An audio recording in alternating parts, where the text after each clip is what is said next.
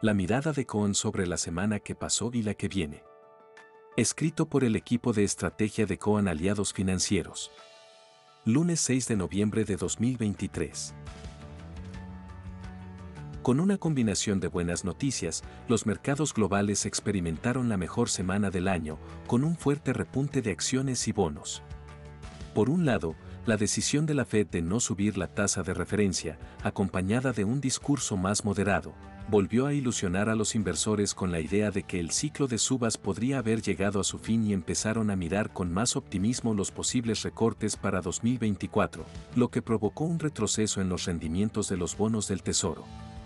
Por otro lado, el dato de empleo de octubre mostró cierto enfriamiento del mercado laboral que podría señalar el inicio del ansiado soft landing, Además, los balances de las empresas continúan siendo positivos.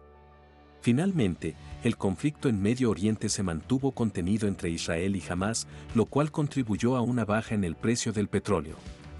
En una semana con pocos lanzamientos de indicadores, las miradas estarán puestas en la evolución de los balances restantes, del índice de confianza del consumidor y de los datos de comercio exterior, mientras se sigue de cerca la evolución del conflicto en Medio Oriente.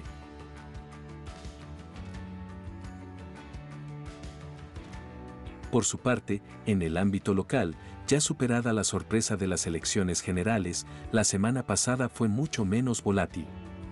Los depósitos se recuperaron, la brecha cambiaria operó estable, mientras que el contexto global le dio aire a los bonos soberanos, en tanto, el Merval continuó golpeado con un escenario para el balotaje que sigue abierto incluso con encuestas con resultados dispares. Resurgió fuertemente la demanda por instrumentos atados al dólar oficial y en la semana hubo importantes subas en los futuros de dólar, en los duales y en los dollar length, en tanto que los ajustables por inflación tuvieron una menor demanda.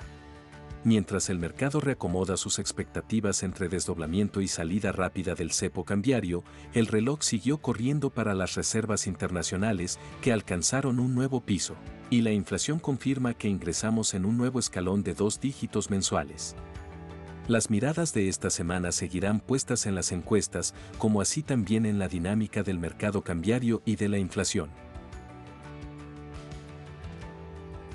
El presente informe es publicado por CONSA. Su objetivo es brindar información general y no constituye, de ningún modo, oferta, invitación o recomendación de inversión alguna, ni oferta pública.